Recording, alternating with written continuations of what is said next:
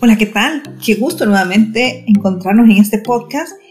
Y este en especial es parte de un webinar que dimos Víctor López y su servidora sobre la calidad del aire interior. Es un tema que cada vez se está haciendo más conversado, más estudiado, más analizado, más investigado, porque definitivamente tiene una relación directa con la salud con nuestro desempeño, con el entorno, con ambientes saludables. Es un tema impresionante el impacto que esto tiene.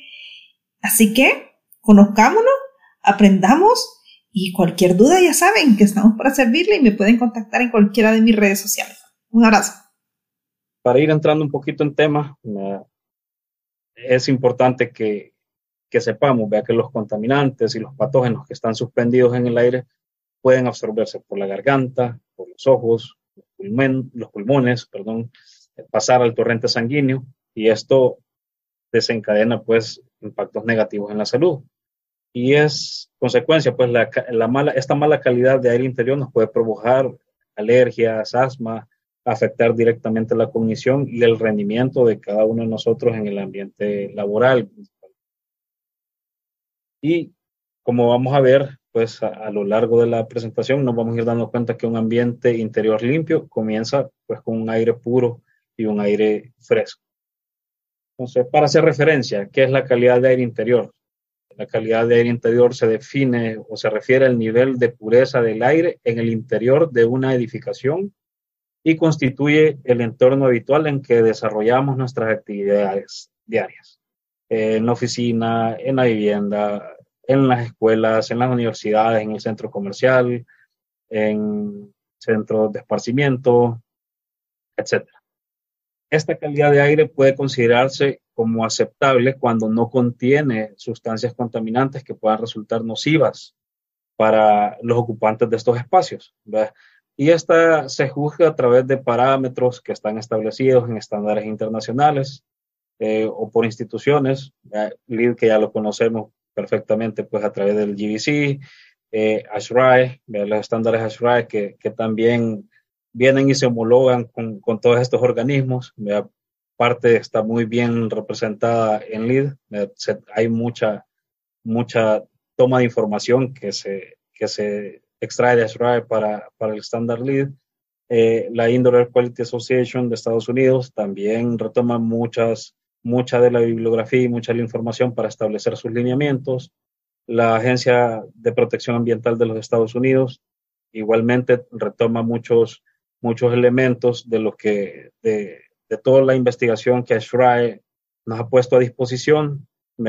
Y con esto pues vamos eh, formando este marco de referencia para poder ir juzgando cómo y cuándo va a ser satisfactoria esta calidad del aire. Y haciendo ya un poquito más de referencia en cómo nos afecta la, calidad del aire, bueno, yo creo que muchos de los que estamos ahorita acá en el webinar hemos escuchado que el aire en ambientes interiores es de 5 a 10 veces más contaminado en el interior que en el exterior, que la persona promedia pasa hasta un 90% de su, de su tiempo en lugares cerrados, sobre todo en zonas urbanas.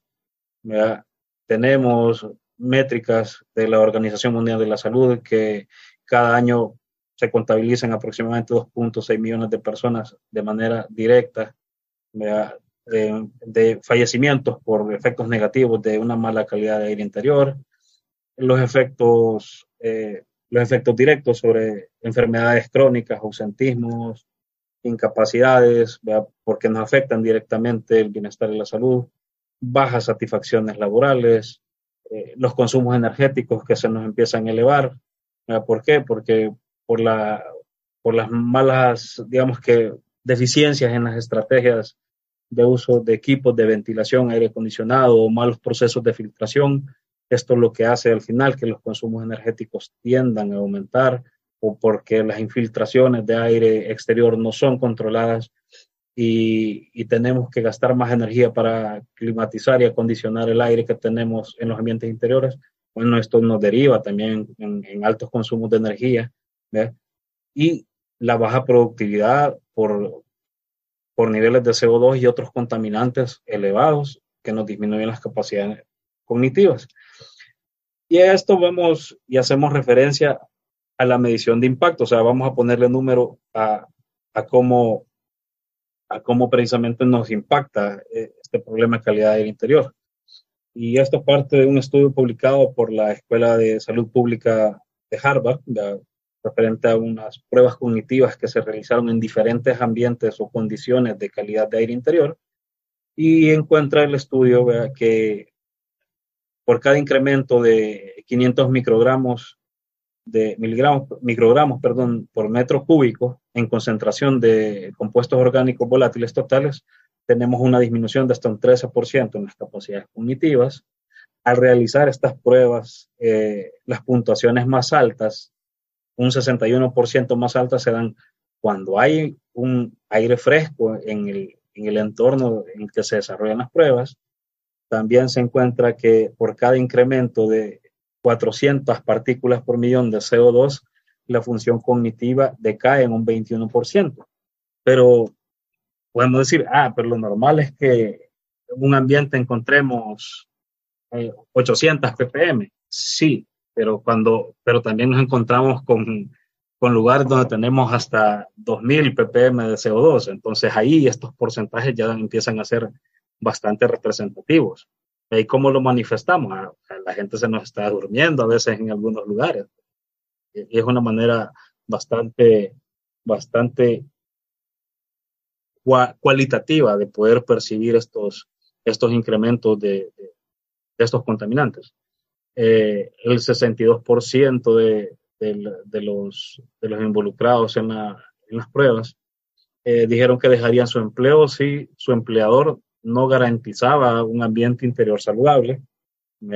También se encuentra que al, como efecto de la, del aumento de la productividad, al tener una calidad de aire interior eh, buena, eh, eh, hay un impacto directo en, en el ingreso que puede llegar a percibir una persona, porque el empleador también se da cuenta que le aumenta la productividad, también se da cuenta que puede generar mayores ingresos y esto se puede traducir en en mayores ingresos económicos para, para las personas.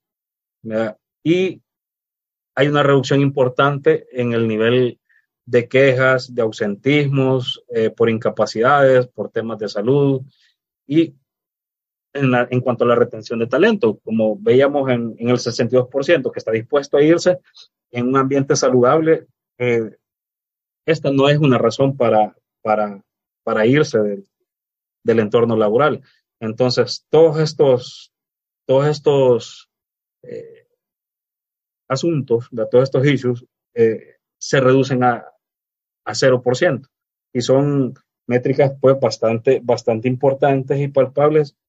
Y creo que todos tenemos claro acá que lo que no medimos no lo mejoramos. Entonces, todos estos, estos pequeños esfuerzos o trabajos investigativos que nos arrojan estas cifras son sumamente valiosos. Y aquí quiero destacar algo que, que vimos en el Congreso de, en mayo pasado, la, la, investigación que presenta eh, referente a las islas de calor y, y lo que está haciendo la Don Bosco en conjunto con, con OPAMS, eh, donde se, empiezan a levantar este tipo de métricas importantes de cómo nos pueden afectar el uso eh, de manera positiva, eh, el uso de plantas en ambientes interiores para la eliminación o la disminución de contaminantes.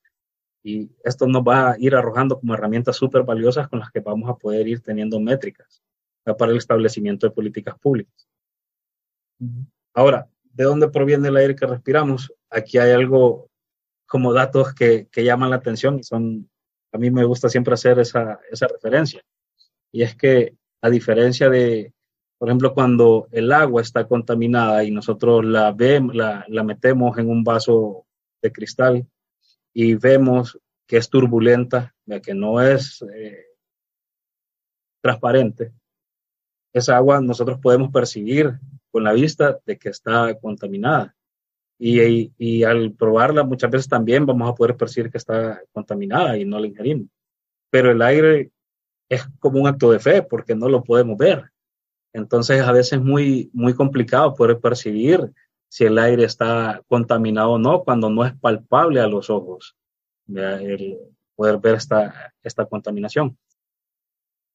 Y acá podemos decir, nosotros, los humanos, necesitamos para vivir al día un galón de agua, un galón de comida, pero hasta 2.700 galones de aire diarios.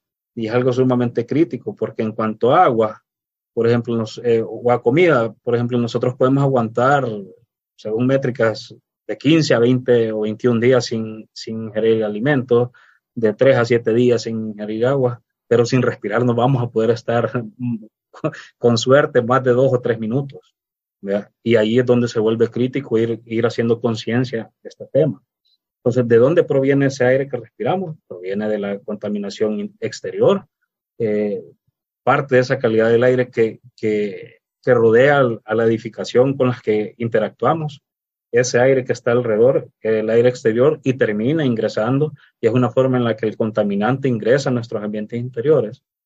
Las otras son la contaminación interior y el aire interior, ok, el CO2 que nosotros tendemos a producir, las fuentes contaminantes que podemos tener al interior de las, de las edificaciones, como los, eh, los impresores, como los productos o agentes limpiantes que utilizamos, ya sea en procesos de limpieza en superficies o incluso agentes de limpieza en sistemas de, de aire acondicionado, mantenimiento o agentes eh, que están incluidos dentro del control de plagas todos estos al final nos terminan produciendo una serie de compuestos orgánicos volátiles que nosotros estamos a disposición de, de, ingresarlos a nuestro cuerpo al momento de respirar. Y aquí lanzamos otro dato eh, random, para, para un poco de eso, que la transmisión de virus y bacterias y contaminantes por aire es lo suficientemente probable como para que la exposición por vía aérea de estos agentes deba ser controlada. Los cambios en funcionamiento de edificio, incluidos sistemas e instalaciones de climatización y ventilación, pueden reducir las exposiciones por vía aérea. Este, este enunciado eh, lo retomamos de un documento de posicionamiento de ASRAE para cuando estalla la pandemia a nivel global.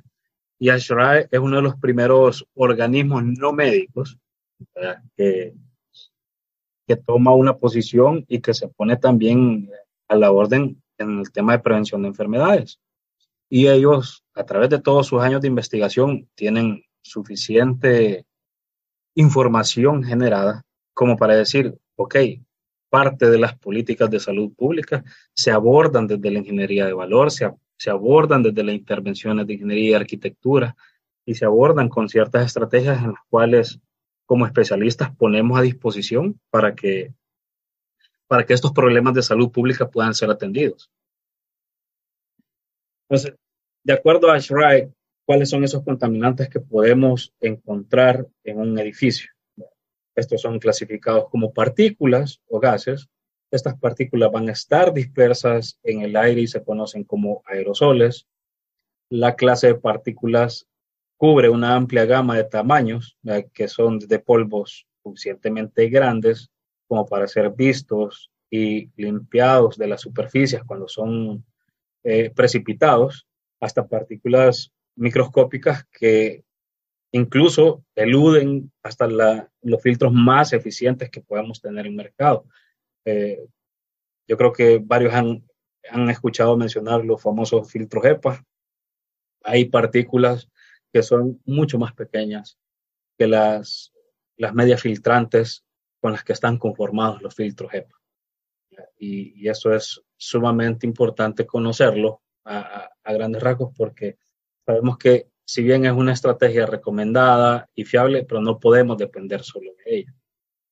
Y esto es como para que tengamos una perspectiva. Vean la foto en la imagen de la izquierda, pues tenemos en perspectiva un, un cabello, el grosor de un cabello humano, y este puede tener un grosor aproximado de 100 micrones. Y una partícula como la del coronavirus, de un coronavirus, puede tener punto un micrómetro. Entonces, aquí podemos hacer referencia de cómo, de cómo es el dimensionamiento del, del nivel particulado. Podemos ver también en la imagen, normalmente mencionamos o, escuchamos mencionar cuando hablamos de material particulado, PM10, PM2.5, son en la imagen de la derecha, vemos en las, en las circunferencias eh, de color negro, el aproximado y cómo hacemos referencia frente a un glóbulo rojo, frente a una bacteria o frente a una partícula de coronavirus. Y esto nos trae también a, hacer, a mencionar y hacer referencia al, al, valor de escala MER de acuerdo al estándar HRAE 52.2, donde podemos ver, de acuerdo a la eficiencia de las medias filtrantes, cuál es el tamaño de partícula que podemos llegar a retener.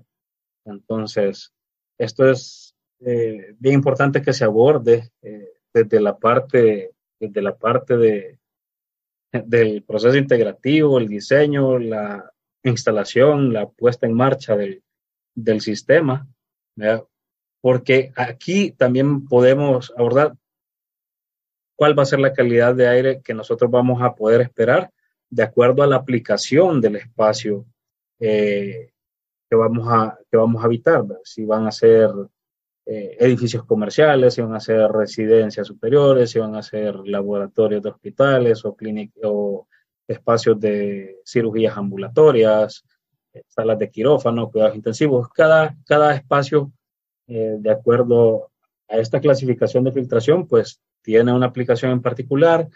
También tenemos que hacer referencia al estándar 62, 62.1, 62.2, donde también hay referencias en cuanto a la calidad, a, la ventilación y la calidad de aire interior en los espacios habitables, el entorno construido. Eso es, eh, digamos que una de las herramientas principales que pone, que pone a disposición ASHRAE. Ahora, como ya entendemos y como ya pudimos ver eh, en cuanto a los bioaerosoles, que ya mencionamos anteriormente, eh, hay unas consideraciones que Ashrae nos pone y es referente a materiales particulados biológicos y estos son los bioaerosoles, generalmente van a ser microscópicos, no vamos a poder percibir y normalmente son, son microorganismos.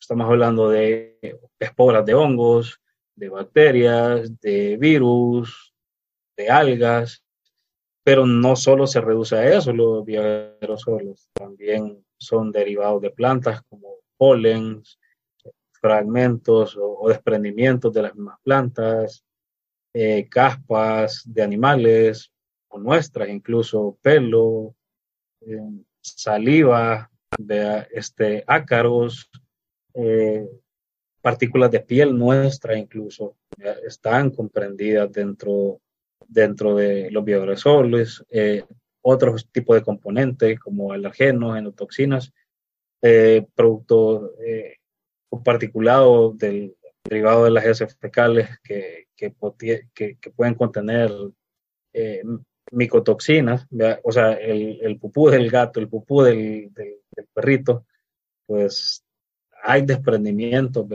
Y con esto, eh, aquí, por ejemplo, en estos casos sí podemos percibirlo porque emana olor, pero hay muchos de estos bioaerosoles que son imperceptibles porque, porque no sentimos olores.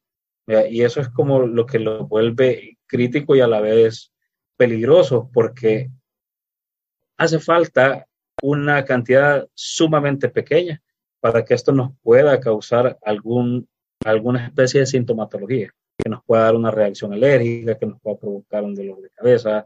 Y es donde eh, digamos, también el, sobre todo el marco de pandemia, el interés público eh, en el tema de, estos microorganismos que se transportan de manera aérea, que se transportan por el aire. Eh, y se van identificando pues como responsables de, la transmisión de, enfermedades o de, infecciones. Y es lo que pasó con el caso del COVID. Cuando al inicio, recuerdo, se comunica, hay que, primero, una de las vías de transmisión era vomitada y en su momento no es que, bueno, a mí personalmente y, a, y a, mucho, a muchos colegas teniendo el conocimiento de, de, parte de la posición siempre fue la misma, que la, la, la, primera atención tenía que ser la vía aérea, la prevención aérea, porque este tipo de partículas, para que llegue a una superficie o para que pueda transmitirse por un fomite, va a llegar por aire.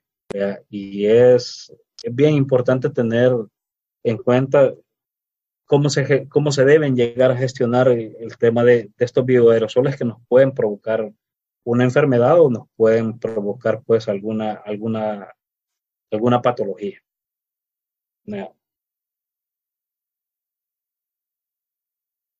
Volviendo y retomando, ¿qué es lo positivo del COVID? Aquí cabe mencionar que en todo este proceso de pandemia, Ashura estuvo también a disposición y forma parte de las mesas de trabajo en conjunto con el, con el CDC. Y es sumamente eh, importante el, el, el, marco de referencia que se da porque trae una atención, como lo mencioné al inicio, que no tuvo precedente en, en el tema de calidad de aire interior. ¿vea? Y aquí se retoma como, como herramientas o como recursos todos los, los estándares ASHRAE que están involucrados en, para el tema de mitigación de estos riesgos de transmisión de, por vía aérea de patógenos y virus y otros bioaerosoles. Y nos damos cuenta que el cumplimiento de, de, estándares más rígidos o más actualizados pueden llegar a protegernos de próximas pandemias, así como de lo que ya, con lo que ya lidiamos cotidianamente.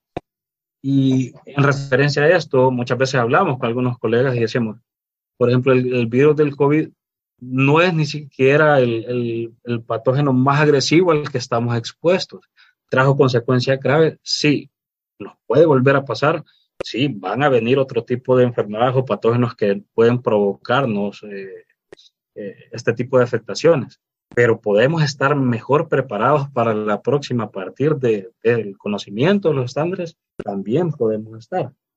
Y eh, referente, referente a esto, en cuanto a, cuáles estándares o cuáles podemos tener en cuenta para, para este tema de prevención eh, de riesgos, bueno, ya mencioné el 62.1, que es referente a la ventilación eh, adecuada para una buena calidad de aire interior. en cuanto a centros de salud, los ES retomaban el, estándar nacional de 170, que es referente a calidad de aire y ventilación para, para centros de salud, hospitales o de atención a, a, poblaciones que están con enfermedades respiratorias o de transmisión aérea. el 189, que es referente, 2017 es referente al diseño de edificaciones sostenibles de, de, alto desempeño. Este es sumamente, sumamente importante porque también aquí hace referencia a, a los niveles de concentraciones máximos que puede tolerar, eh, que debería estar tolerando de acuerdo al estándar una edificación para que sea eh, denominada verde, un edificio verde o sostenible.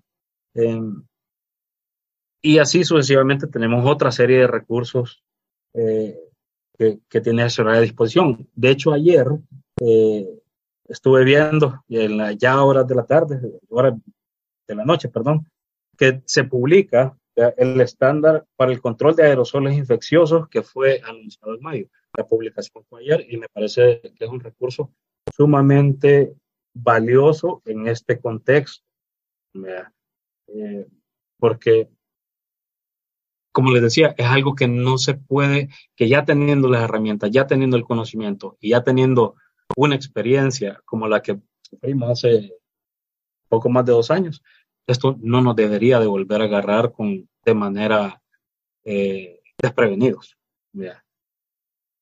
Y pongo acá en referencia al, director del, del, programa de edificios saludables de la Universidad de Harvard, de la Escuela de Salud Pública, y dice que estamos en el borde de una revolución de calidad de aire interior y esto puede estar dentro de las más importantes victorias en salud pública del siglo XXI. Y como repito, es el cumplimiento de los estándares los que nos pueden llegar a proteger de próximas pandemias. Y es sumamente valioso que nos llevemos esto en la bolsa este día.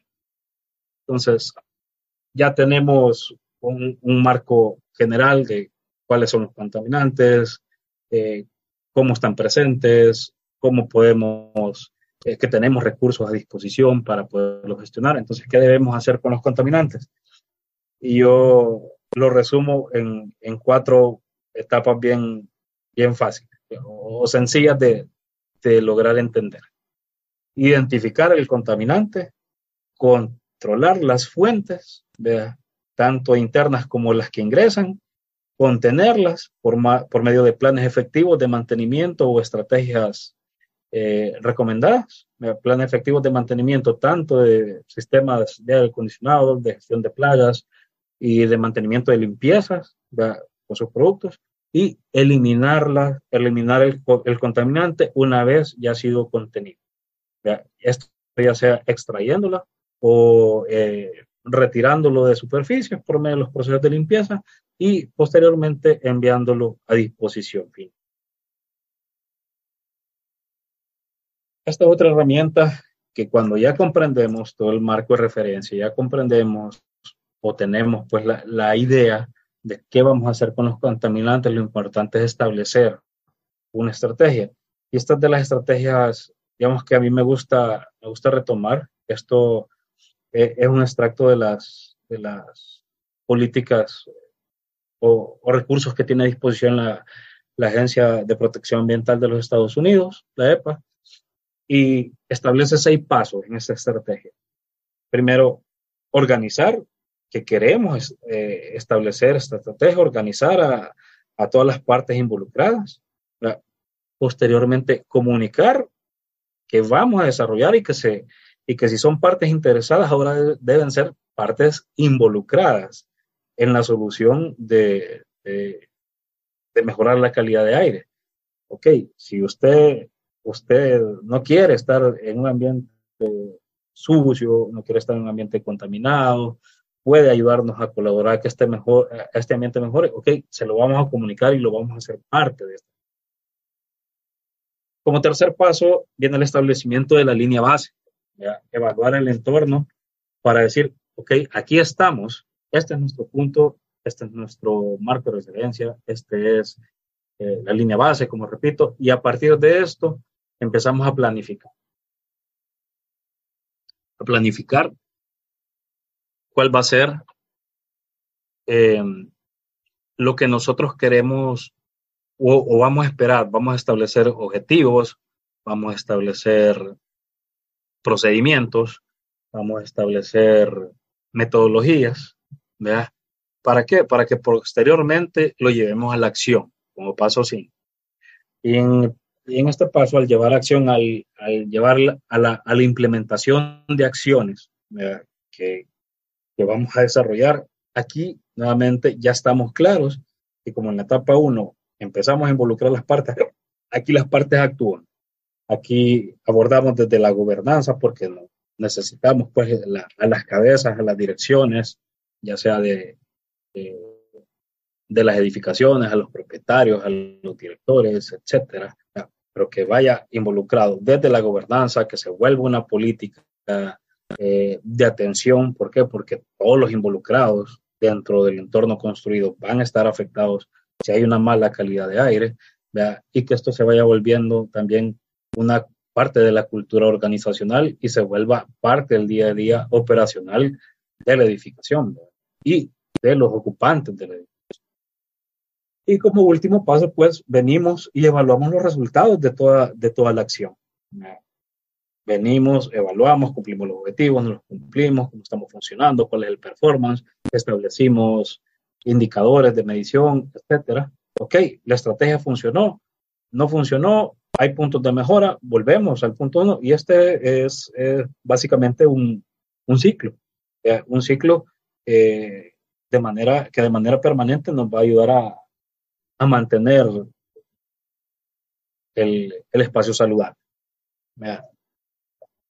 Quizás voy a hacer referencia a algo acá, de ahí es que la, la estrategia de, establecida por la EPA también eh, integra, y esto, esto me parece a mí súper súper bonito y súper interesante porque a pesar de que estamos hablando de organismos diferentes, pero todos van homologando mm, muchos de los, de los procedimientos, las metodologías y, los conocimientos eh, en beneficio pues del, del, de la población, de, la población en el entorno construido. Y aquí, eh, esta metodología a mí me llama también eh, particularmente la atención, es con la que a mí me gusta trabajar, porque aparte de considerar los estándares eh, en referencia, ya no solo propuestos por ASHRAE, sino que por otros organismos, al tomar en consideración también la, la, intervención, no solo en, el entorno construido a inicio eh, sino que, eh, en, todo el, tiempo de vida del, espacio, también lleva una metodología eh, que va homologada en normas ISO. Está en consideración la 20.700, referente a consultoría, la 45.001 respecto a salud y seguridad en el trabajo, la 14.000 referente a medio ambiente, 21.500 en cuanto a gestión de proyectos, 31.000 en cuanto a gestión de riesgos, y, eso es lo que vuelve que esta, lo que está condensado en esta lámina sea sumamente potente para poder lograr un, un objetivo, que hay mucha integración de trabajo de muchos sectores que al final se vuelven aliados en toda, en toda esta en todo este camino de mejorar los espacios interiores y de mejorar también la salud pública de los ocupantes de estos espacios. Como tal, también la EPA propone soluciones técnicas que, llevan, que van referente a, a, lo que se hace de la parte HVAC, de sistemas de ventilación y aire acondicionado, que ya lo vemos, que está establecido en, en los estándares de SRAE. Ellos abordan y le ponen mucho énfasis al problema y control de humedad y moho. Es algo eh, sumamente importante porque también es causante de, de, toda la sintomatología de la que ya hemos hecho mención. Eh, plan de gestión de plagas. ¿ya? ¿Por qué? Porque muchas veces hay uso de, agentes químicos para, para hacer este control y estos agentes químicos los que nos están provocando ese aumento, en, sobre todo en compuestos orgánicos volátiles totales, pero también cuando vamos a las evaluaciones individuales de, estos compuestos, tenemos eh, presencia de, de que, que, exceden los límites permitidos por, el, por los estándares. Y esto se vuelve nocivo y hay que abordarlo. Eh, la parte de mantenimiento o limpieza de la edificación en general, y esto va eh, desde la limpieza de superficies, de, ya sea de mobiliario, paredes, ventanería, pisos, eh, hasta también el establecimiento de planes de mantenimiento de aire acondicionado por uso de, químicos sumamente agresivos, y esto es bastante crucial el tipo de, de agentes que vamos a estar metiendo en la edificación porque esto nos puede provocar también consecuencias eh, dañinas a la salud.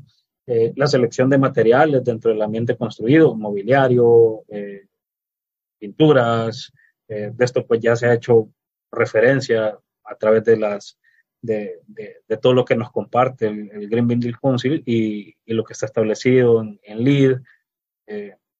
y es bien crítico, es, es, bien crítico porque tiende a elevarnos eh, como les mencionaba, los parámetros eh, que no son perceptibles, pero que están ahí. Y por eso a mí valga el comercial, me, me, me, encantaba lo que, lo que Shergun hace con su tema de pinturas. Es precisamente, ok, hay una problemática, la abordamos y ponemos a disposición este producto. ¿Para qué? Para minimizar el impacto eh, de, de, los, de, la selección de materiales al momento de, de los procesos constructivos.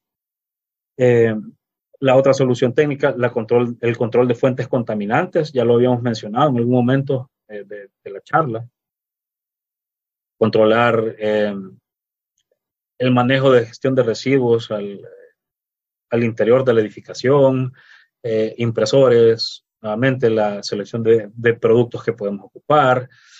Eh, esta fuente de control, bueno, el aire que ingresa, dentro del control de fuentes contaminantes, hay estrategias, dentro de las soluciones técnicas hay estrategias que podemos ocupar, como cuáles. Ah, tenemos problemas de ingreso de polvo, ah, ok, vamos a usar eh, alfombras para el ingreso, vamos a usar em, cortinas de aire, eh, vamos a ocupar ciertos mecanismos de control para minimizar que esta fuente de, emisión de contaminantes eh, el libre albedrío al interior de la, de la edificación.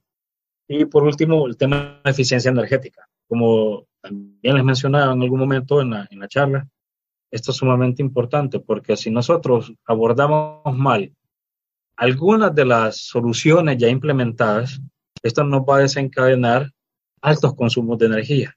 Vea, eh, pasa sobre todo, eso está bien ligado sobre todo a, la implementación solución de sistemas de ventilación y aire acondicionado. ¿Por qué? Cuando rompemos eh, o estamos fuera de, del estándar 55, que es referente al confort y a, la temperatura y control de humedad relativa. Eh, cuando se nos disparan estos o hacemos, por ejemplo, desde la parte de diseño, construcción de estos sistemas de ventilación y aire, un mal abordaje y sobredimensionamos o contrario, también subdimensionamos los sistemas.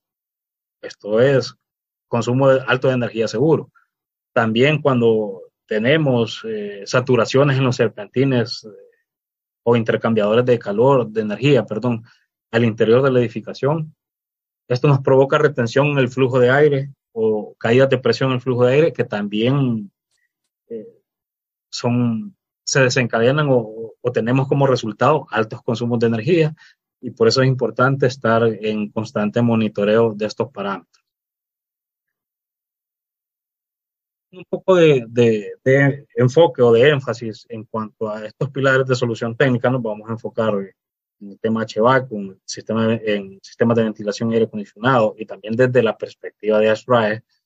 Eh, ASRAE como número uno, la estrategia que ellos proponen que está validada y que está a la vez en constante investigación, es la renovación de aire. Ya sea eh, por cambios de hora, eh, por, cambios, eh, por cambios de aire en el espacio, por volumen o por ocupación, porque tenemos, tenemos ambos abordajes de acuerdo al, al estándar al que se puede hacer referencia, o también a la aplicación del espacio. O sea, muchas veces, y, aquí algo bien, bien interesante, si nosotros lo vemos o nos enfocamos en el en CO2 como contaminante, ok, ahí lo que nos interesa es hacer renovación de aire por hora, eh, hacer cambios de aire por hora.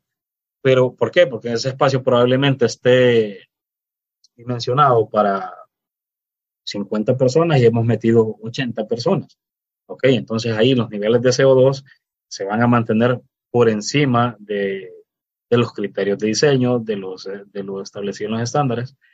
Y aquí se vuelve importante, importante hacer estas renovaciones eh, de cambios de aire por hora.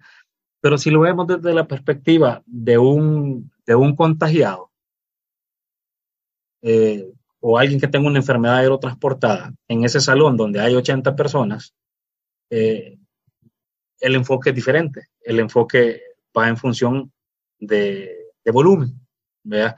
Porque probablemente de las 80 personas solo una es la que está, la que está contagiada, y lo que nos importa es tener el menor tiempo de exposición del patógeno en aire. Entonces, eso es bien importante tener en cuenta y por eso es como la estrategia número uno que ASTRAE eh, recomienda. Abordaje de renovación de aire. Luego, y por eso habíamos mencionado y hecho referencia al estándar 52.2 en cuanto a los a de, media filtrantes, la filtración es otro pilar importante dentro de esta solución, es la retención, porque aquí se nos da la retención del material particulado. Esta es una parte donde nosotros contenemos y controlamos contaminantes. Y depende de la aplicación del espacio, cuáles van a ser las medias filtrantes que tenemos a disposición. Ya sea para el aire que ingresa a la edificación o para el que se está recirculando en la, en la, edificación, porque no siempre tenemos 100% de, de, aire, de aire fresco. Eh, el estándar no lo comanda, o el espacio, o la aplicación del espacio, o, la ocupación no demanda tener 100% de, de, aire fresco o renovado. Hay, siempre hay aire en renovación y es importante pues que tengamos en cuenta en esta etapa es donde nosotros hacemos una parte bien importante de el control de, de, agentes de material particulado o agentes contaminantes al interior de la edificación. Y posteriormente abordamos dos métodos de desinfección de aire. Método biológico, que es radiación UV.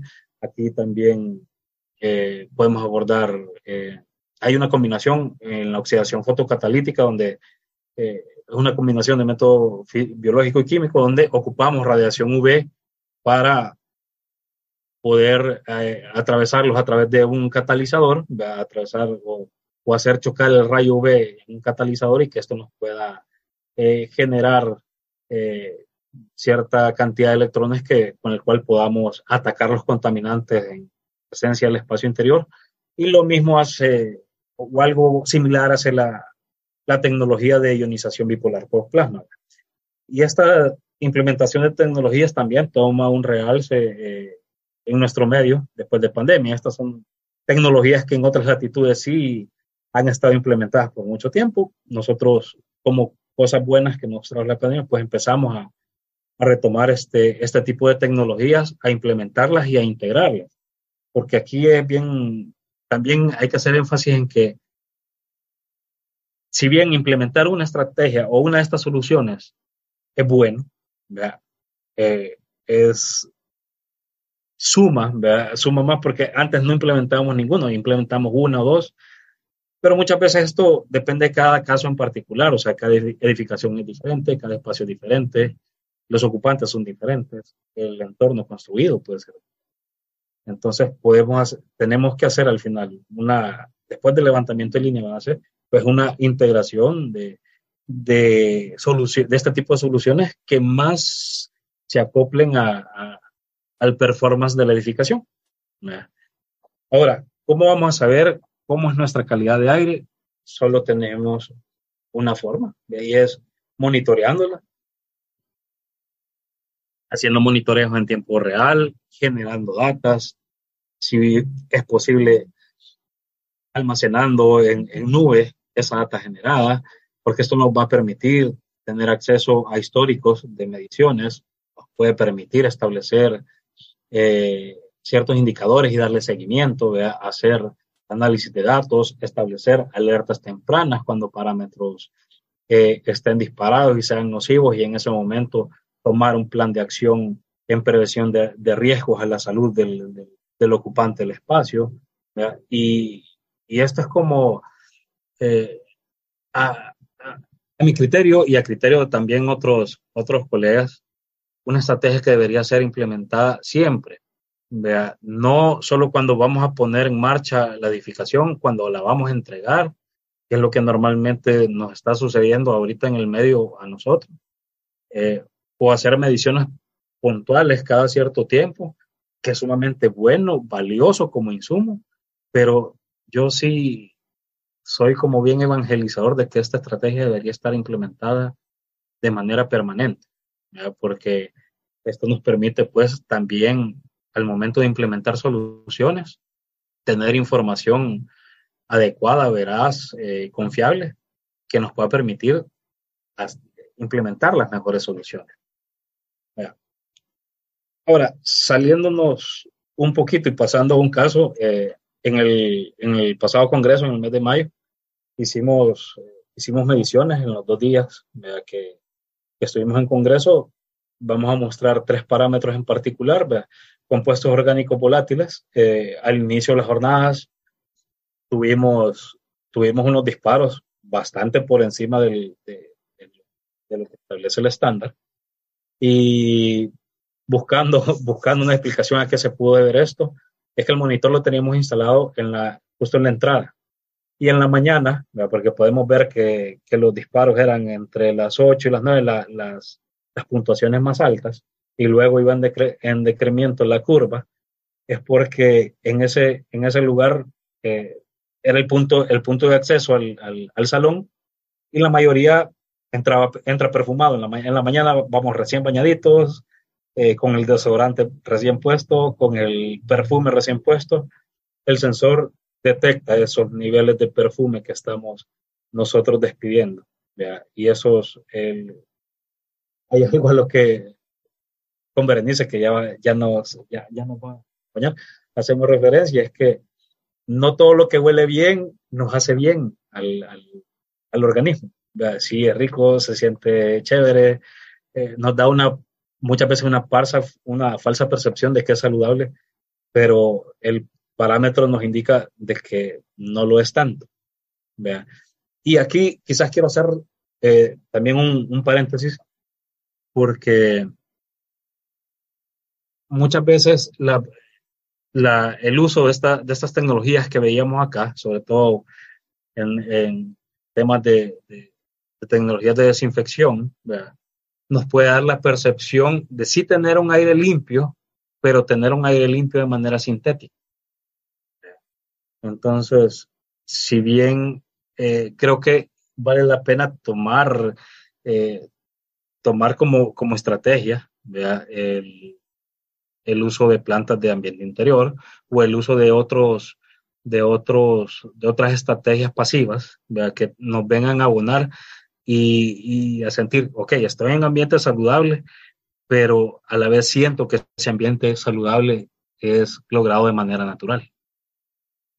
Volviendo a las mediciones del Congreso, en material particulado, también tuvimos ciertos disparos, sobre todo el día, el día 24, este, pues no, no logramos determinar qué, qué fue lo que sucedió a esa hora, pero si observamos, pues luego de, de, ese, de ese despunte alrededor de las 10 y media, 11 de la mañana, pues ya la curva nuevamente va en disminución y el día 25 de mayo pues tuvo un, un comportamiento bastante aceptable. Quizás lo, eh, lo eh, en, cuanto a CO2, lo más destacable acá es que sí estuvimos por encima del promedio y buscando pues alguna razón es que probablemente en el diseño de la edificación todos los espacios inicialmente fueron considerados como espacios de oficina, ¿verdad? Y posteriormente estos espacios se, eh, se van cambiando su, su, aplicación o su uso.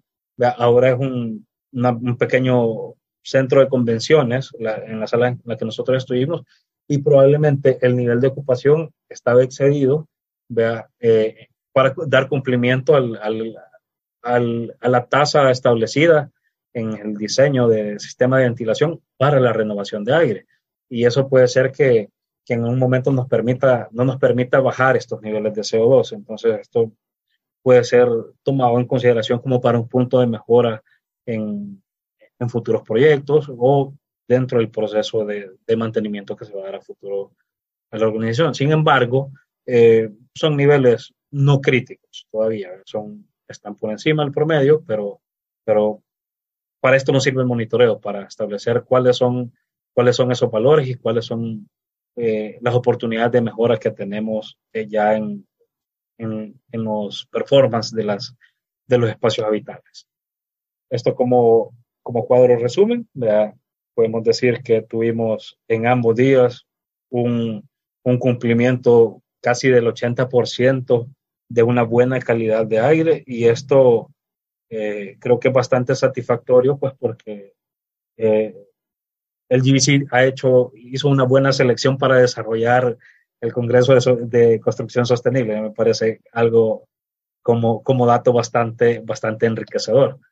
Ahora, para mencionar otro caso de éxito, ya en, una, en una oficina, en, una edificación eh, recientemente finalizada, eh, hicimos este levantamiento de, de parámetros. Y aquí, si bien ya estaban implementadas todas las soluciones que vimos, desde la parte HVAC y desde las recomendaciones de Soraya estaba un cumplimiento con las renovaciones de aire, eh, estaba eh, un, un, buen cumplimiento en cuanto al control de temperatura y humedad, porque había un buen dimensionamiento y un buen diseño para dar cumplimiento a estándar 62.1 y dar cumplimiento a estándar 55 referente al, al, confort térmico, pero había algo que salía disparado y eran los niveles de VOCs. Los compuestos orgánicos volátiles totales en, la, en el primer establecimiento de línea base estaban por encima en algunos, en algunos espacios, por encima de, las, de los 2000 microgramos por, por metro cúbico. ¿vea? Entonces, y, ya teníamos eh, el espacio ya listo para entrar en, en, funcionamiento, con tecnologías de filtración de aire, con tecnologías de renovación de aire, con tecnologías de, de confort térmico, con tecnologías de desinfección de aire, porque este, eh, estos sistemas ya tenían implementados eh, dispositivos fotocatalíticos. Y entonces hoy, ¿qué hacemos para disminuir estos, estos niveles de VOC? Hubo integración biofílica, eh, esto pues abonó muchísimo y ocupamos otro método químico que fue la inclusión de, eh, de carbón activado, ¿vea? para específicamente para uso en ventilación, para poder ir disminuyendo la presencia de contaminantes. Y como pueden ver aquí en el, cuadro, pues logramos tener en la última medición un general de 898 microgramos eh, entre 898 y 715, entonces algo sumamente aceptable. Con todo esto que hemos visto hoy, ya casi, ya me pasé un, un minuto lo que habíamos establecido con, con, el equipo del GC. Eh, lo, que, lo que se debe buscar a través de, de las estrategias es el 100% de la satisfacción del ocupante. Y por eso nosotros nos casamos con, con este lema y lo, y lo incluimos dentro del propósito eh, de, la visión que nosotros tenemos para, para los servicios que damos. Es brindar a los ocupantes de las edificaciones salud y bienestar a través de la implementación de técnicas de sostenibilidad. Esta es mi presentación. Les agradezco por el tiempo, por la atención. Espero que sea algo sumamente valioso y doy espacio a, a Berenice para que ella también nos comparta parte de su presentación y posteriormente pasamos a la sesión de preguntas si hay alguna duda con, con respecto a esto que les he compartido. Muchas gracias.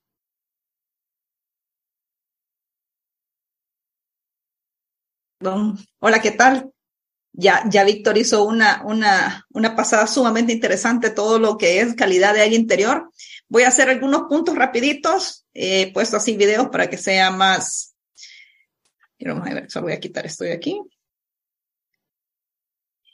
E, esto, esto lo traigo porque esto ejemplifica un poco de lo que es la, la, contaminación del aire. Y entonces este ejemplo que da el Scientific American me encantó un montón y por eso se, y por eso se los traigo. Se lo voy a traer, lo voy a poner aquí de regreso. Este, este video me gusta porque ejemplifica si una gota de tinte cae en un vaso de agua, nosotros podemos ver ese tinte, podemos ver perfectamente y es ese ejemplo.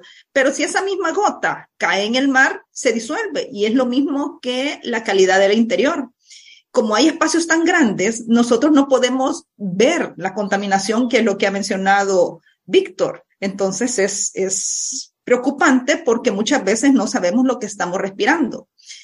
Cuando nosotros vemos esta imagen que, que tenemos aquí en promedio, nosotros estamos respirando el 78% de hidrógeno, 20.9 de oxígeno, eh, otro gas es el 17, el punto 17, el dióxido de carbono el punto 3, argón punto 90. Esto es como lo, lo de, es la combinación como general de esto. Pero muchas veces tenemos graves problemas y últimamente se están haciendo estudios muy, muy fuertes con los formaldehídos. Los formaldehídos es un, es un contaminante, es un gas que se desprende, por ejemplo, de los muebles de madera, que se desprende de la alfombra, que se desprende aún de nuestra ropa, principalmente la ropa que, que tiene la característica que dice que no es necesario plancharla. Entonces, es, este químico con el calor o en ambientes encerrados comienza a desprenderse y se está haciendo estudios porque está ligado con el cáncer. Entonces, eh, por eso es tan importante este tema de la calidad del interior, porque como dijo Víctor, es algo que no vemos, pero nos está afectando directamente. Voy a pasar esta imagen. Y muchas veces no, no nos ponemos a pensar el impacto que tiene en nuestra salud. Y de pronto sentimos un mal olor o algo, pero, pero como lo que lo, lo dejamos, como que no le damos la atención debida. Para tener como un dato, uy, perdón, para tener un, un dato, uy, no me quiere pasar, permítanme tenemos dentro de las instalaciones, ya igual lo que dijo Víctor, tenemos gases, tenemos partículas, tenemos contaminantes microbiales y tenemos eh, diferentes componentes sólidos que están dentro del ambiente. Y fíjense que pongo este video porque justo hace un par de, de semanas atrás yo quedé en shock porque estábamos limpiando un área dentro de un edificio que está trabajando por una certificación LEED. Y cuando nosotros estamos limpiando esta área, me llamó enormemente la atención, pero no les puedo explicar cómo, que habían unos grandes garrafones, un montón de galones y aparte unos grandes garrafones, casi barriles, de un químico sumamente malo para la, para la, para la salud. Y entonces yo decía, quizás tiene algo que ver con la, con la, con la, perdón, aquí voy a poner este, con, ¿Qué, es lo que tiene que ver este químico que es tan malo? Porque desde que se produce este químico tiene un impacto, no les puedo explicar, en, en el medio ambiente, porque para producirse necesitan unos ácidos sumamente dañinos, no solo para la salud, sino que para el medio ambiente. Y mientras este químico, que es un ácido, eh, cuando este químico se va desechando, aún va quitando oxígeno en todo el camino, aún hasta que llega al mar. O sea, es un, químico malísimo. Y entonces yo le decía, más adelante les voy a enseñar la, la, foto para que ustedes, viendo la foto, yo creo que muchos van a, van a estar claros de qué me refiero. Y este químico se utiliza un montón, lo venden un montón en las ferreterías, lo venden un montón porque sirve para limpiar. Eh, bueno, es un ácido sumamente fuerte. Y yo le explicaba, le preguntaba a Víctor, mira, Víctor, y que aquí en el país no venden estos productos que sirva, que tenga esa misma función que este, que este químico, pero que sea ecológico. Claro, me dice, si aquí venden, lo que pasa es que es un poco más caro, pero ese poco más caro al final genera beneficios porque no, este químico es tan malo y corroe internamente que daña diferentes etapas y diferentes eh, partes de, de, estos equipos de, de aire acondicionado que en sí son, son carísimos pero muchas veces no. A mí me impactó, le voy a ser sincera, y por eso se los cuento. ¿Cómo es que están haciendo los mantenimientos de aire acondicionado en los lugares donde nosotros vamos a trabajar? en estos edificios. ¿Cómo es que lo hacen? Porque esa gotita que entra, lógicamente se evapora y uno termina respirándola. Y de pronto esa, esa sequedad, de pronto que, que me pica la nariz, tengo irritación, estoy cansado, o sea, hay un montón de cosas que pasan alrededor de un mal proceso que se sigue utilizando aún en estos días. En el, bueno, ya vimos un montón del COVID y esto básicamente la calidad del interior nos define vida o muerte, ¿vea? Ya sabemos que el 90% la pasamos en, en, lugares internos y las concentraciones de contaminantes son extremadamente altas eh, comparado al área externa. Eh, ya sabemos también que el nivel de productividad baja con la contaminación, pero también ya se demostró que este sube cuando mejoramos la calidad de aire interior y aún nuestro funcionamiento cognitivo, ya también lo mencionó Víctor, mejora cuando eh, la calidad de aire interior eh, se, se, se, acompaña con, con, estas técnicas que él está hablando. Mí me encanta, me encantó toda la charla que dio el ingeniero Sifontes, hace un par de días atrás que nos hablaba de cómo son las oficinas de Google. Y a mí me impresionaba porque están tan, eh, han puesto tanta tecnología dentro de ellas para mejorar la calidad de aire interior. Y justo el ingeniero estaba dando la charla y sobre él había un equipo de aire acondicionado y estaba haciendo un gran ruido. Y yo viendo como si supieran también el impacto que tiene el químico que están adentro y todo lo que estábamos ahí nosotros en esa, en esa habitación. Entonces es de verdad sumamente preocupante que aún no nos damos cuenta de el impacto que está teniendo en nuestra salud. En promedio, nosotros respiramos e inhalamos, perdón, en, ese momento de inhalación lo hacemos 10 veces por cada minuto. Y si todos estos equipos y todos estas, eh, por donde pasa el aire, no están bien mantenidos, tenemos este, este problema que, que estamos teniendo actualmente. Y yo no sé si ustedes se dieron cuenta y lo ponía en un chat, que se han incrementado enormemente actualmente la cantidad de gripes entre comillas, porque alguien, alguien, me decía, mire, yo no creo que esto sea gripe, yo creo que esto es COVID. Y, y ahorita por lo menos en, en, esta oficina ya se han ido más de 10 personas con esta gripe sumamente fuerte. Y entonces otra persona me decía, mire, ya comenzamos a implementar lo que hicimos en la COVID. Y yo, ah, de verdad, que comenzaron a implementar? Ya le comenzamos a aplicar amonio cuaternario al aire acondicionado. Casi me muero cuando me dijo eso. Y yo, no, no lo tiene que estar haciendo. Eh, eh, bueno, y, y todos modos yo le pasé el teléfono de Víctor, vea, para que, y también le guíe cómo tenían que hacer los procesos de limpieza internos. Pero muchas veces dentro de las instalaciones nosotros vemos esto, por ejemplo, esta imagen que ustedes tienen aquí. ¿Cuántas veces hemos visto el cielo falso que está manchado, que, que quizás una, una pared está como con hongo, o llegamos a un lugar y sentimos cuando uno es nuevo, llega a un lugar y siente ese olor como a nacido, y más si está alfombrado. La nariz en ese momento siente que algo no está bien, pero después la nariz se acostumbra y las personas que están en estas oficinas al final pues ya no, no, no perciben ese mal olor que alguien nuevo a ese ambiente sí lo puede sentir. Pero yo me pongo a pensar, si cuando existe una inundación, por ejemplo, se rompió una tubería y vemos que ha subido una pulgada de agua y está la gente chapaleando y se toman acciones inmediatamente y ver dónde, dónde se está saliendo esta agua, es una tubería que se rompió, es agua, o sea, de dónde está surgiendo y se toman acciones y es fácil porque lo podemos ver.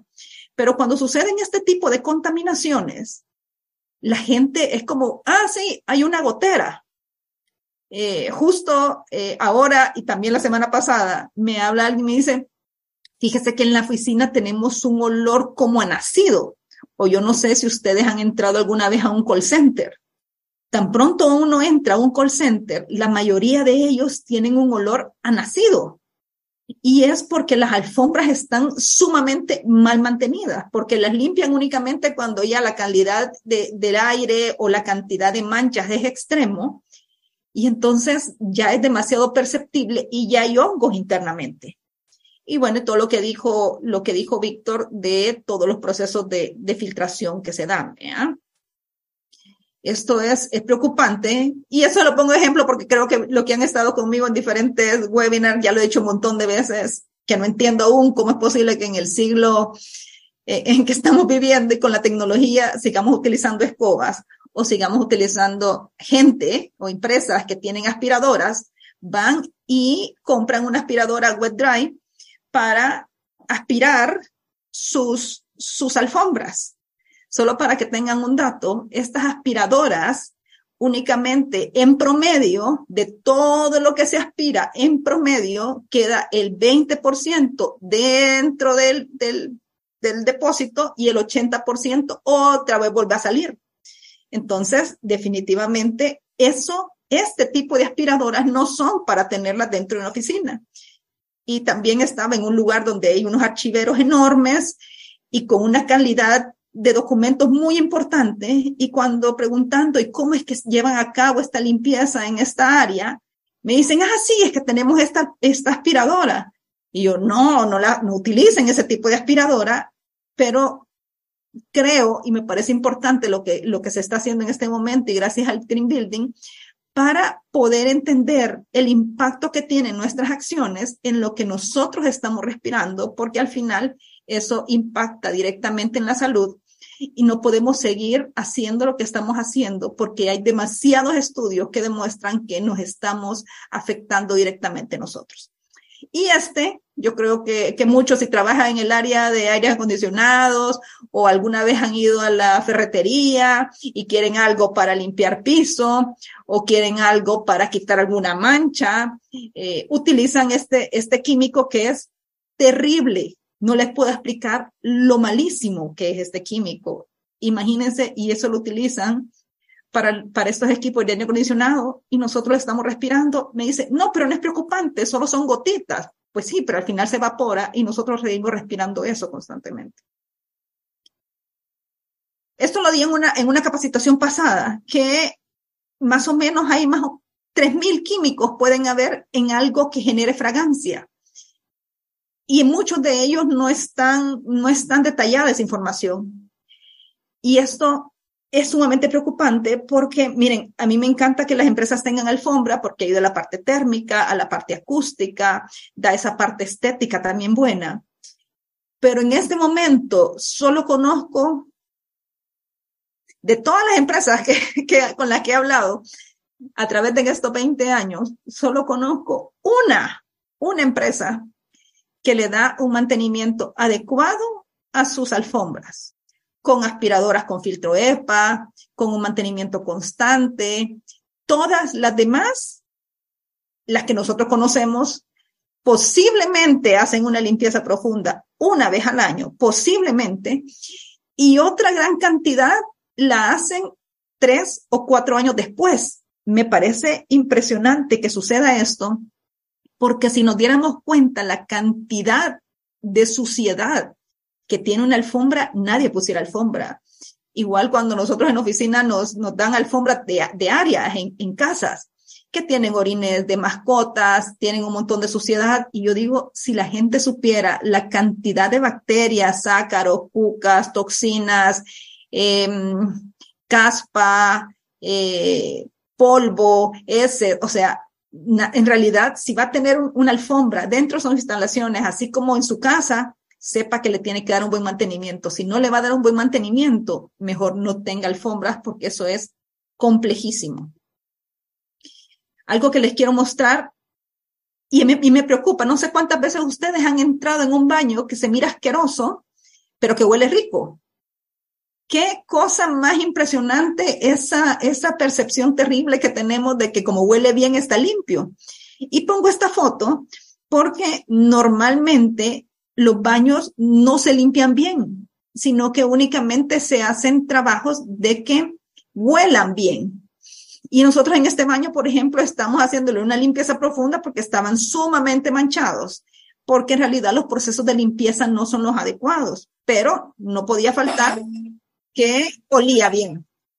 Y esto les quiero mostrar a ustedes.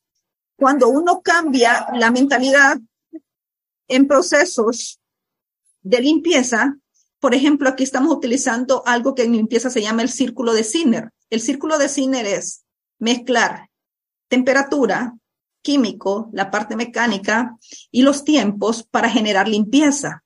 Pero muchas veces en nuestros países únicamente se van a la parte química, que el químico quite la mancha, que el químico quite la suciedad y entonces eso nos genera una, un alto, una alta cantidad de VOCs en el ambiente y es altamente preocupante. Otra cosa que estamos haciendo aquí es una limpieza post-construcción y estamos utilizando aspiradoras con filtro EPA para quitar ese polvillo de tabla yeso, que esa cantidad de polvito de tabla yeso es tan preocupante porque también aumenta enormemente los VOCs. Entonces, en calidad de aire, y cuando pensamos en calidad de aire y las actividades que nosotros hacemos en el día a día, desde que utilizamos esos perfumes sumamente fuertes, esos desinfectantes sumamente fuertes, con qué están manteniendo los aires acondicionados, qué estamos haciendo para limpiar el piso donde nosotros caminamos o qué están haciendo para limpiar las alfombras, qué químico, bueno, todo en general tiene un impacto sumamente fuerte en las acciones y no podemos negar que al final todo eso nosotros lo respiramos y de pronto eh, no entiendo por qué siempre ando con alergia o mi hijo, el más chiquito, es sumamente alérgico y les quiero contar algo. Normalmente Si ustedes, por ejemplo, están en una, en una casa, el que tiene el mayor impacto por, los por la cantidad de contaminantes que se utiliza son los niños chiquitos. Porque lo mismo dentro, imaginémonos un edificio de 50 eh, niveles y en la parte de abajo está un montón de, vehículos, contaminación, olores y demás. ¿Quiénes perciben más ese mal olor? Los que están en la parte de abajo. Los que están en el nivel 50 ya miran el cielo bonito, no, no, no perciben esos malos olores, pero los que están abajito sí sienten ese mal olor, que un bus, el gran humo, que una alcantarilla huele mal, y eso mismo pasa con los niños. Ellos reciben esa gran cantidad de impacto en la contaminación. Entonces, lo mismo nosotros tenemos que tomar en consideración, no solo en las actividades que tenemos en nuestras oficinas, sino que también en nuestras casas, porque le estamos afectando a ellos. Y como es terrible escuchar que dentro de nuestra familia existen niños tan alérgicos, pero es parte también de las acciones que nosotros estamos desarrollando. Bueno, así rapidito, esto es parte de mis contactos y quedamos atentos a sus preguntas. Solo estaba aprovechando una pregunta que puso, creo que Laurita Quintanilla, puso una pregunta con respecto a los vectores y cada cuánto es necesario fumigar. Te cuento, Laurita, que hice un estudio sobre los, eh, la mejor forma de eliminar vectores y si había una forma ecológica de hacerla.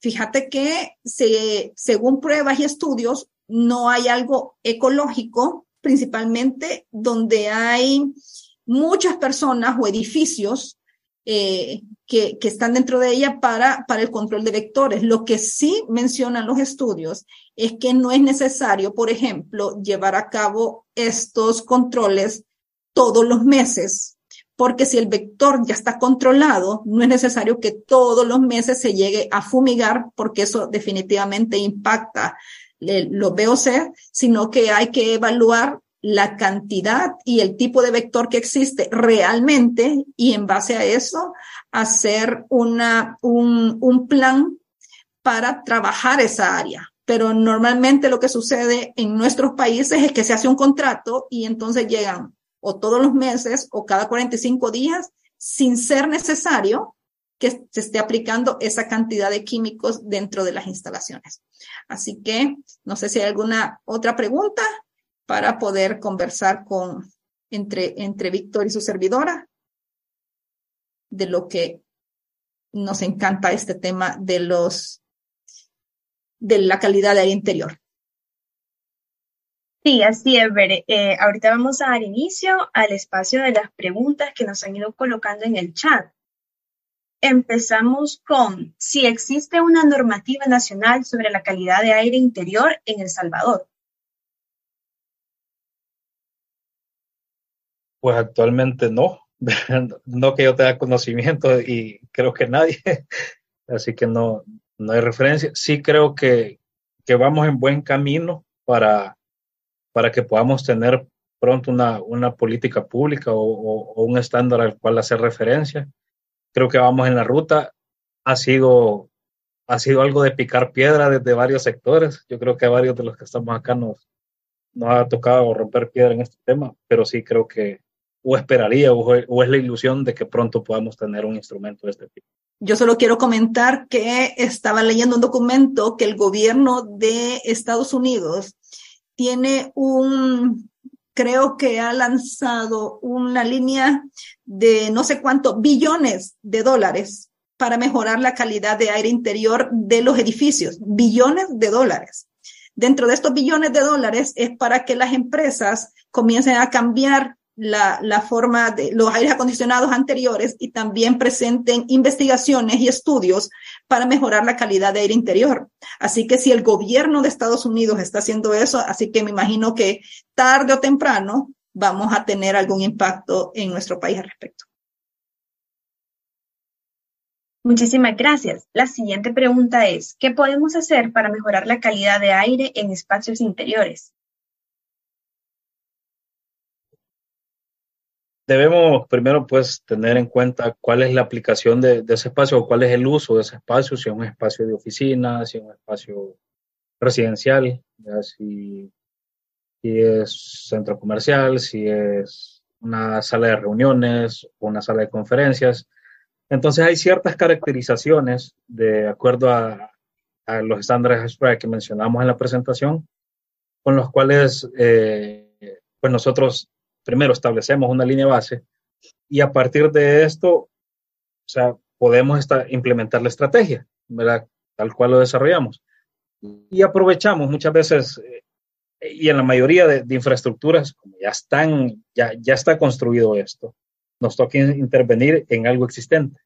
Entonces, por eso es sumamente importante hacer esa línea base, tomar en cuenta cómo, cuál es el día a día de ese espacio y a partir de ahí empezar a buscar cuáles van a ser las soluciones que, que, vimos en la presentación que podemos llegar a implementar y que son, que son funcionales y que aparte van a ser sostenibles en el tiempo para, para ser aplicadas. Dentro de estas podemos, ok, mejorar sistemas de ventilación o de aire acondicionado. Probablemente solo hay espacios que solo necesitan implementar su tasa de renovación. Esto puede ser intervenciones que no sean tan invasivas y esto es sumamente importante porque muchas veces mientras más invasiva es la intervención, de entrada el, implementador o, el propietario de la edificación es más caro hacer y no necesariamente tiene que ir por esa línea. Entonces hay que ser bastante estratégico a la hora de implementar estas soluciones. Pueden ser soluciones lo menos invasivas posible, puede ser que vayamos por lograr el, las mínimas de renovaciones de aire que de, aire fresco, perdón, que nos están pidiendo. La integración de elementos biofílicos a mí me parece una estrategia espectacular, es súper, súper importante y es sumamente accesible, o sea, no es, no es caro, salvo que se vaya a comprar de macetas que le cuestan como 100 dólares cada una, porque están pintadas, pero eh, implementación de, de, elementos biofílicos no son estrategias caras. Eh, implementaciones químicas, a veces como el, el, caso que les planteaba con, con, con, un espacio de oficinas donde se integró carbón activado en, en espacios, en zonas estratégicas de, de, los pasos de ventilación. Mm, realmente no es una estrategia tan cara, no es invasiva, eh, pero todo parte de, de, la evaluación inicial de la línea base y ahí es donde establecemos qué es lo, lo más rentable, qué es lo más sostenible y que es lo, lo menos invasivo para, para mejorar la calidad de aire de un espacio. Muchísimas gracias, Víctor. Tenemos una pregunta más. ¿Qué opinión tienen ustedes referente al Lysol y su debida aplicación? Terrible. No lo use, no lo use. Es, ese es amonio cuaternario. Eh, los, los sprays, los sprays tal cual, si ustedes se fijan en, yo no sé si han se han percatado, pero en procesos de limpieza profesional no se utilizan sprayers, se utilizan atomizadores. Y, y esa marca que ustedes acaban de mencionar es amonio paternario. Entonces, en la medida de lo posible, dejen de utilizar productos, no es necesario utilizar productos como ese que son de, altamente contaminantes y, y a la larga, voy a poner un ejemplo, creo que alguna vez lo haré en un webinar, pero le voy a poner un ejemplo que yo fui a una casa en que la señora me dice, mire, a mi nieta ya no sé qué más hay que darle. Mi hija la ha llevado a esto, hasta fueron a un pediatra a Estados Unidos y no, no hayan que hacer. Y cuando voy viendo yo la casa, fui a investigar qué es lo que tenía, viendo si había algún tipo de contaminación o algo. Y de pronto me voy dando cuenta que la nani de la niña aplicándole este, este spray a los juguetes y la niña metiéndose sus juguetes a la boca. Le dije inmediatamente, deje de utilizar ese producto, porque eso es lo que le está generando a la niña el problema. Y es por eso tan importante llegar a la, a la, cuál es la raíz de lo que nos está generando el problema. A veces es un químico, a veces es, un, es una alfombra que está nacida, a veces no hay una adecuada entrada de, de, aire, hay un montón de cosas que hay que darle como el pensamiento, cuál es la raíz que nos está generando este, este problema y eso me parece comunidad. Y aquí quiero quizás reforzar algo, que, que esto lo vimos lo vimos hasta para llevar en, momentos de pandemia. Eh, los, arcos, los famosos arcos sanitarios donde le rociaban a uno por cualquier lugar que entraba, hasta debajo de la nariz, o debajo del bigote, debajo de la lengua, amonio cuaternario. Y yo le decía a, mucha gente de, mantenimiento de, ciertos lugares, o, X cantidad de gente.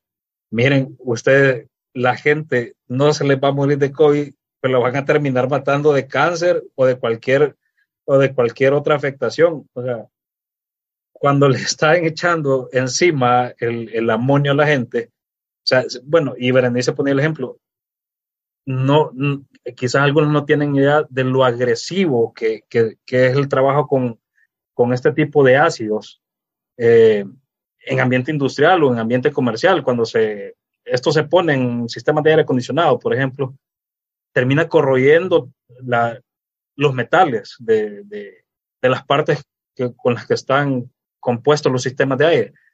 Podemos imaginarnos que no, que nos hace a los pulmones eh, este tipo de productos. Entonces, eso es sumamente, sumamente crítico que primero a partir del conocimiento vayamos siendo conscientes de qué podemos ocupar, qué no podemos ocupar y, y vayamos haciendo estos pequeños, pequeños cambios en, en beneficio de nuestra salud. Claro, muchísimas gracias. Tenemos una pregunta más referente a los problemas de malos olores en los baños. ¿Cómo podemos solucionarlo? Normalmente el problema de los malos olores en los baños, nuevamente hay que encontrar cuál es la raíz de ese mal olor. Muchas veces es la tubería. Eh, eso es complejísimo. Y alguien me decía un edificio, mire, normalmente nosotros no tenemos mal olor, pero cuando se activa, digamos, cuando ellos tienen que liberar la carga de, de agua retenida en X área, entonces el mal olor sube por todas las tuberías.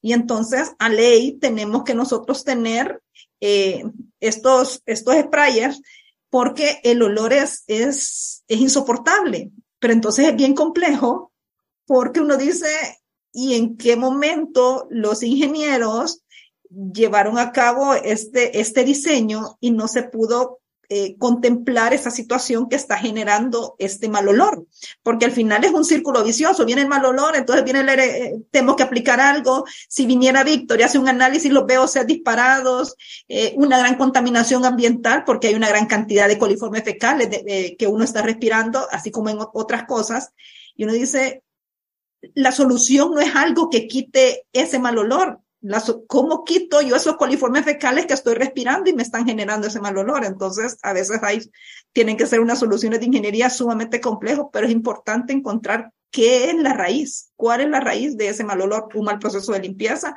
o esto más grande que son las tuberías y en algunos casos pues hay que trabajar con enzimas sin ser necesariamente algo malo para la, para el medio ambiente, pueden ser enzimas para ayudar a menguar ese, esos problemas.